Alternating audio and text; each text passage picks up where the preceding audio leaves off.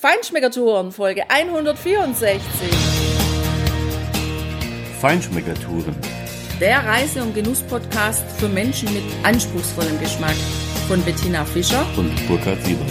Hier lernst du außergewöhnliche Food- und Feinkostadressen, Weine und Restaurants kennen. Begleite uns und lass dich von kulinarischen Highlights inspirieren. Hi, hallo, schön, dass du wieder bei uns bist. Wir sind zurück in Key West Teil 2. Heute fahren wir mit dir teilweise mit dem Fahrrad durch Key West. Wir erzählen dir, was wir alles so gesehen haben. Natürlich gehen wir mit dir an die Strände von Key West. Dann haben wir auch viele verschiedene kulturelle Höhepunkte gefunden und wir gehen durch die Duval Street mit dir in das vielfältige, bunte Leben von Key West und was natürlich gar nicht fehlen darf, sind die kulinarischen Empfehlungen und das alles hörst du jetzt. Ja, nachdem wir das erste Mal an einen Strand gegangen sind, also zu Fuß hingelaufen sind in der glühenden Hitze und dieser Wahnsinnsluftfeuchtigkeit auf Key West, haben wir uns dann tatsächlich doch entschieden, Fahrräder zu mieten, weil wir richtigerweise auch gedacht haben, naja, dann bist du A, schneller durch die Sonne am Wasser und du hast noch einen leichten Fahrtwind. Und das war auch toll. Kleiner Tipp, da gibt's überall einen Haufen äh, ja, Mietstationen, wo du nicht nur diese Fahrräder, sondern auch diese kleinen Scooter, Buggies, was weiß ich was mieten kannst. Wir haben im Hotel einfach nachgefragt und wir haben dann den Service bekommen, dass, das war die Kuba Connection im Hotel, uns ein Kubaner, ein sehr netter Mensch, mit dem wir uns auch lange noch unterhalten haben, auch über seine Heimat, weil wir da ja vor sieben Jahren auch mal waren, der hat uns dann wirklich diese Fahrräder einfach ans Hotel geliefert, auch von da wieder abgeholt. Äh, es war auch günstiger, als sie woanders zu mieten. Also das war in doppelter Hinsicht ein Gewinn und war natürlich unheimlich bequem, weil wir konnten direkt vom Hotel aus starten und auch die Fahrräder einfach dastehen lassen und die Schlüssel an der Rezeption abgeben. Mit diesen Fahrrädern ausgestattet sind wir dann zu einem anderen Strand gefahren, den wir ausgemacht hatten, oder zu zwei anderen Stränden die auch ein bisschen weiter noch weg waren, weil wir gedacht haben, gut, probieren wir das mal aus. Das war quasi an der Südküste der Insel und der erste heißt Hicks Beach, Tina. Und was fällt dir zum Hicks Beach ganz spontan ein? Ich will da gar nie wieder dran denken müssen. Das war so elendig widerlich. Also wenn du Bock hast darauf, in der Scheiße zu baden, dann musst du an Hicks Beach gehen. Also erstmal hat's da megamäßig gestunken, aber es war die bessere Variante von den beiden Stränden, weil weniger Seegras da war und wir irgendwie so ein Loch gefunden haben, da reinzukommen, ohne durch Seegras zu müssen. Ja, wir haben uns da reingelegt. Das war mir schon nicht so recht. Das hat, wie gesagt, ziemlich gestunken und als wir da rausgelaufen sind über dieses kleine Pier, was da rausgebaut wurde, dann habe ich links runter geblickt und dachte, nee, das kann jetzt echt nicht wahr sein. Da war das Abflussrohr von der Kanalisation und dann wusste ich auch, warum es da so eklig gestunken hatte. Also, deshalb sage ich dir, wir haben in der Kloake gebadet dort. Ist mir in meinem Leben noch nie passiert, wird mir nie wieder passieren. Es war widerlich, mich schüttelt's jetzt noch, wenn ich bloß dran denke. Und ich habe gefühlt zwei Stunden lang mit Seife geduscht, um das alles wieder runterzukriegen. Also, Hicks Beach, naja. ja, und immer vorher gucken, wo du ins Wasser gehst. Es hat mich auch ein bisschen an meinen ersten Italienurlaub Adria erinnert, wo die Exkremente auch tatsächlich ausgeleitet wurden über ein riesiges Rohr, die dann da auch wirklich am Strand rumschwammen. Die nächste Enttäuschung liegt im Prinzip direkt dahinter. Das ist der Smothers Beach. Das ist der Strand, der direkt gegenüber des Flugplatzes auf der anderen Seite der Uferstraße liegt. Da kannst du eigentlich nur Wassersport betreiben, wenn du mit deinem Surfbrett durch dieses Algenmeer, was sich da befunden hat, durchgehst und draußen eben surfst oder Jetski fährst oder sonst was. Also da war alles voll. Das äh, kannst du als Badender überhaupt nicht benutzen. Dann sind wir wieder äh, Richtung der Westspitze zurück. Dort findest du, wenn du googelst, natürlich auch nochmal kleine Strände. Zum Beispiel den South Beach. Da gibt's auch eine ja, so eine Strandbar. Da haben wir auch geguckt. Auch das war voller Seegras, alles komplett zu. Du konntest dort Sonnenbaden, aber nicht Wasserbaden. Nebendran ist übrigens ein sehr schönes äh, Hotel, das Southernmost House. Da haben wir uns dann erstmal ja einen kleinen Zwischendrink genehmigt an der äh, Poolbar, äh, Hotelbar der Pool ist nur für Gäste, aber du hast da einen wunderschönen Blick hinaus, da haben wir die Wasservögel beobachten können und die Gäste dieses Hauses, die haben natürlich ihren Pool. Dort hatte übrigens auch schon Jimmy Carter gewohnt, unter anderem. Ja, diese Strände sind für Badegäste eigentlich ungeeignet. Das musst du wissen, wenn du nach Key West gehst. Du hast, wenn du im Meer baden willst, eigentlich nur eine Chance. Und das ist der Fort Taylor Beach. Das ist ein Strand in einem, ja, ähm, Naturpark. In einem Naturpark, genau. Florida Park. Ja, da ist nicht nur eine schöne alte historische Festung, die für, ja, die Marine und die Befestigung und Verteidigung von Key West wichtig war. Dieses Fort hat im US-amerikanisch-spanischen Krieg eine große Rolle gespielt. Auch bei der Raketenkrise 1961 mit Kuba ist dieses Fort, ja, zum Einsatz gekommen.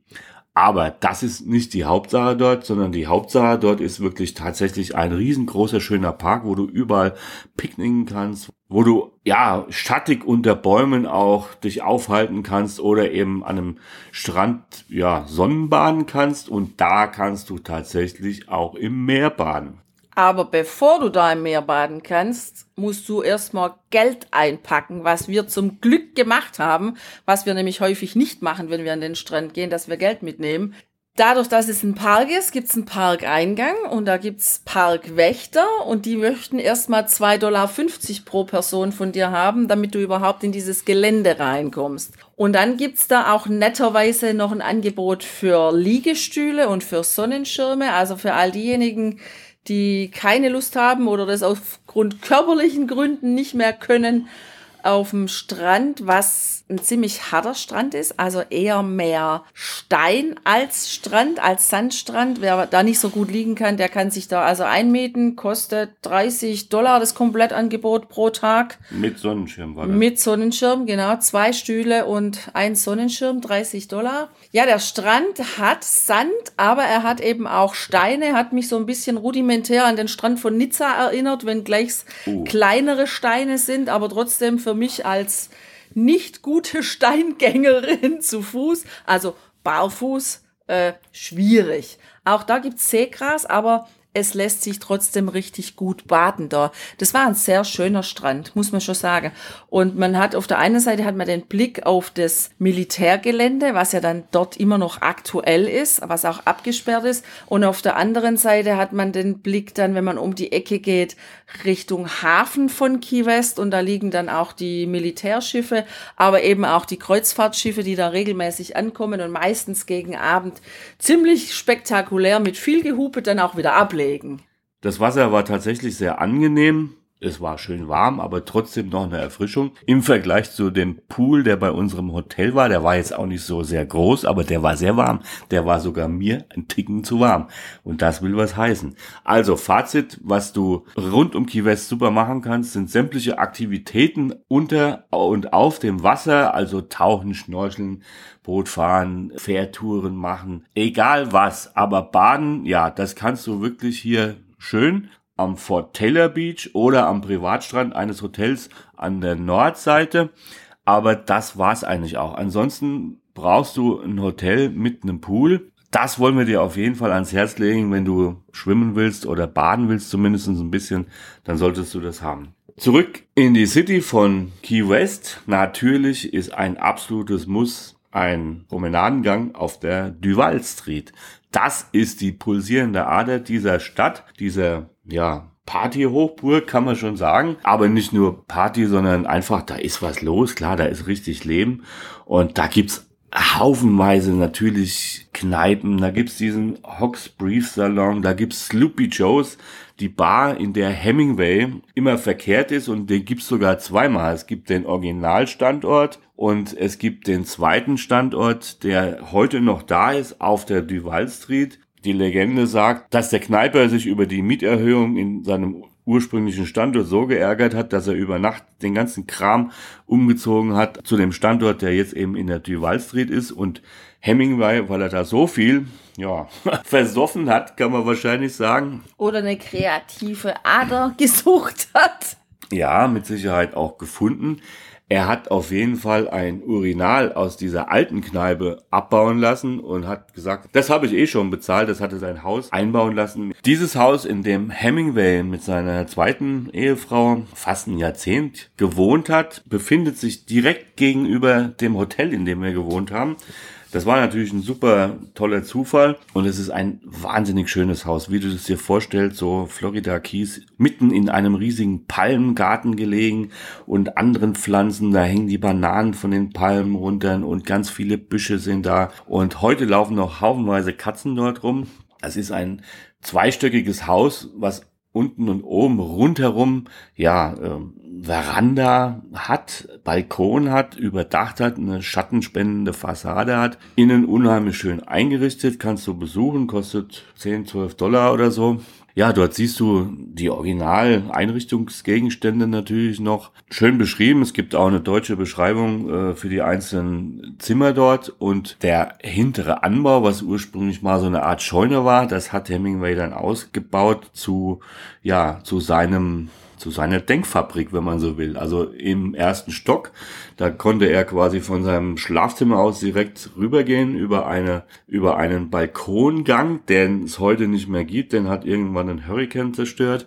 Auf dieser anderen Seite im ersten Stock in dieser ehemaligen Scheune war sein Arbeitszimmer und dort ist über 70 Prozent seines Werkes entstanden. Also da war er richtig kreativ und das hängt vielleicht mit Sloopy Joes zusammen oder einfach mit dieser ganz tollen Atmosphäre auf Key West. Das ist richtig genial. Aber darunter, da gab es noch was anderes, was nicht immer da war, nämlich den Swimmingpool. Und dieser Swimmingpool ist noch heute der größte, den es auf Key West überhaupt gibt. Den hat seine zweite Frau dort einbauen lassen. Als Hemingway mal auf Tour war, als Kriegsberichterstatter oder was immer auch. Und als er zurückkam, hat er sich so geärgert, dass er ihr einen Penny vor die Füße geschmissen hat und sagt, du hättest mir auch meinen letzten Penny wegnehmen können, wenn du hier meinen Boxring weggenommen hast, weil da stand nämlich sein Boxring, in dem er mit anderen Sparringspartnern immer trainiert hat. Und das war für ihn ziemlich schwierig, dass jetzt auf einmal anstelle seines Boxrings da ein Schwimmbad steht. Und dieser Penny, der ist heute noch im Boden eingelassen, den hat seine zweite Frau nämlich dort einzementieren lassen, weil sie gesagt hat, ja, nice to have mit dem Boxring, aber ein Schwimmbad ist mir lieber. Ja, und wenn du dann schon beim Hemingway House bist, dann bist du schon in einer recht guten Umgebung, wo du noch einiges besichtigen kannst. Direkt gegenüber ist eben unser Hotel, wo wir gewohnt haben, das Lighthouse Court Hotel. Das war ganz nett. Das ist so ein bisschen ursprünglich noch. Da kann man so ein bisschen, ja, in dieses karibische Flair eintauchen in der Anlage. Das war ein sehr schönes Zimmer. Gibt eben auch den netten Pool. Dann kann man im Freien frühstücken. Das Frühstück war okay, sagen wir mal. Preis-Leistung hat da gestimmt. Was nicht so ganz toll war, war, dass einfach zu wenig Tische da sind zum Frühstück. Also egal zu welcher Uhrzeit wir kamen, wir hatten immer ein bisschen Not, einen Tisch zu finden, aber es war ein unheimlich nettes Personal da. Die Klimaanlage hat spitzenmäßig funktioniert, weil sonst hätten wir es wahrscheinlich nicht geschafft, heute noch einen Podcast zu sprechen.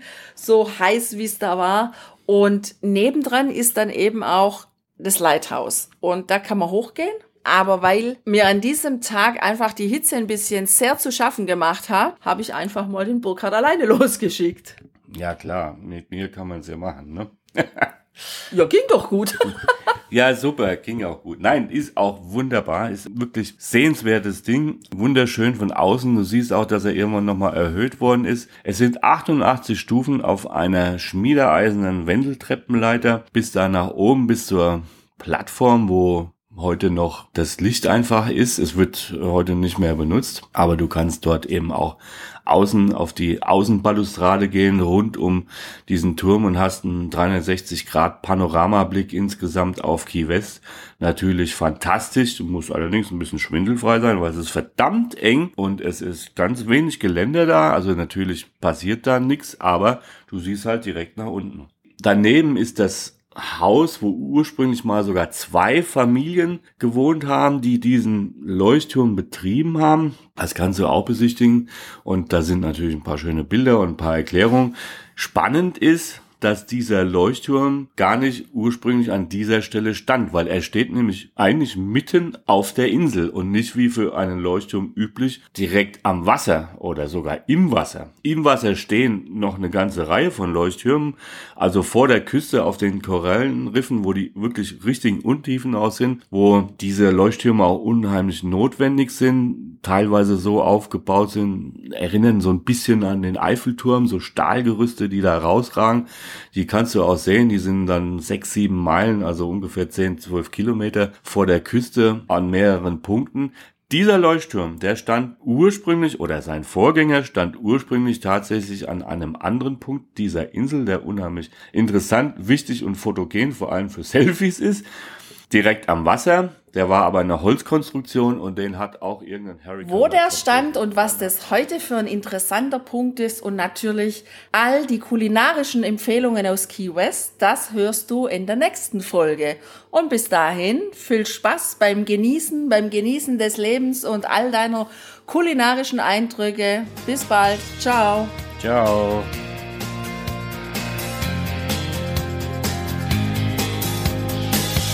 Hier endet dein Genusserlebnis noch lange nicht.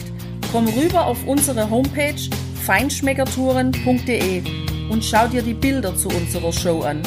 Dort findest du auch wertvolle Links zu den heutigen Empfehlungen. Verpasst keine Neuigkeiten mehr und trag dich am besten gleich in unseren Newsletter ein. Wir freuen uns auf deine Anregungen für weitere Episoden und einen regen Austausch mit dir.